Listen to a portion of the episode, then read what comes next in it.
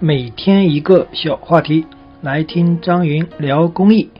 亲爱的听众朋友们，只要正月十五以内都是过年，所以依然是祝大家过年好。我是张云，今天呢，我们继续来聊狮子会的高教会议。第一个话题，我们聊一下，在狮子会会议中有这么一个通用的流程，就是说。无论大家开理事会，还是开例会，还是开一些庆典的会议啊、特殊的会议、一般性的会议，整个这个大致的流程呢，都可以用这个大致的流程来，按照具体的情况可以筛减一部分或者增加一部分，但是通用的流程大约就是这样：首先，在会议开始的时候，我们要确定一个主持人，然后呢，由主持人。上台来开场，介绍一下会议的注意事项和守则。有的情况下是由纠察上来来介绍。我们建议啊，其实由主持人来介绍一下会议的守则更加的好。为什么？我们稍后再来说。接下来就由大会主席鸣钟开会。这个大会主席啊，并不一定是这个会议里面职位或者位阶最高的，而是谁来为这次会议的有效来负责，谁就是大会主席。比如说，理事会的大会主席一般都是队长。如果这个理事会开得好或者开得不好，谁负最大责任呢？就是队长。所以一般来说，由队长来做大会主席。而会员例会，我们大会主席可以轮流来做，不同的会员都可以来做。但是这个例会开的好不好呢？那么也是由这个担任大会主席的会员来负责。明中，我们这里简单聊一下。我们有很多的明中呢，是双手，左手持钟，右手持锤，然后鸣完钟之后，双臂向上成一个 V 字形。看上去非常的好看啊！我们在中国大陆中国式联会见到这种民众开会的形式最多。我在国外，或者说比如说在台湾地区，还有在韩国等等地方，大会主席的民钟，他只是把钟放在那个主讲台上，手不去碰钟，然后拿钟锤敲一下，就算开会了。那么也有这样的形式，所以说到底是哪种形式是最正规的？仁者见仁，智者见智吧。只要大家觉得怎么好看啊就可以。那么有的大会主席是说话的，说我宣布什么什么什么会议现在开始。那么有的呢，他就不说话，就是敲下钟就算开始了。在民众开会之后，就是。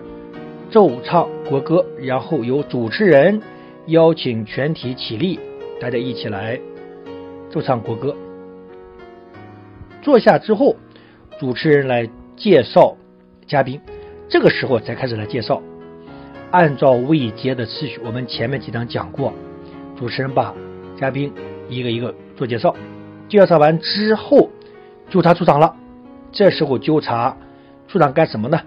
来公布。到会的人数，尤其是在开理事会要有表决的时候，是由纠察来公布到会人数是否合法有效的。那种重大的表决是要求三分之二以上到场的时候呢，那么就需要由纠察来确认啊人人数合不合标。当然了。这是指的是一个比较规范的服务队啊，我们大多数服务队可能现在还没有做到啊，我只是说应该这样，规范的服务队是应该这样做的。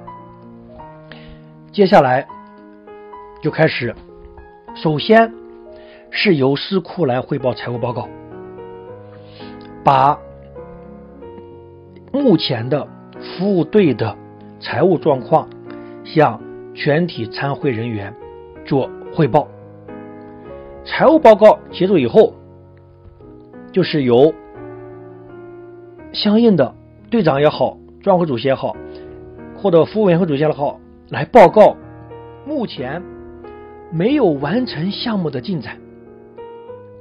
当把这个汇报做完之后，就开始由队长或者由负责呃服务的二副、负责会员发展的一副啊，或者由会员发展委员会主席来汇报本副对新的会务和服务的项目。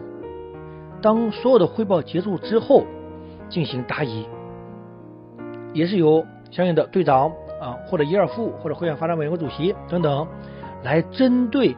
刚才汇报中的一些有疑问的地方，一一由汇报人进行答疑。当答疑结束以后，就开始进入提案讨论环节，或者还有提案表决环节。这个时候就开始由开会来进行针对这个提案啊开始讨论和表决。全部都结束完之后。由大会主席做本次会议的总结报告。这个总结呢，可以比较的简短，针对于本次会议重要的讨论部分，做一个总结性的汇报。总结结束之后，由大会主席宣布民众休会。好，那么这个民中休会是不是就结束了？没有，还有一个非常重要的环节，就是。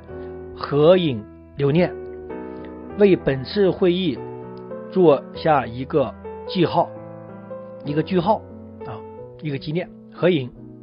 刚才我们聊的就是一个狮子会的会议的通用的流程，就基本上我们的会议呢都是啊按照这个大致的流程来做的。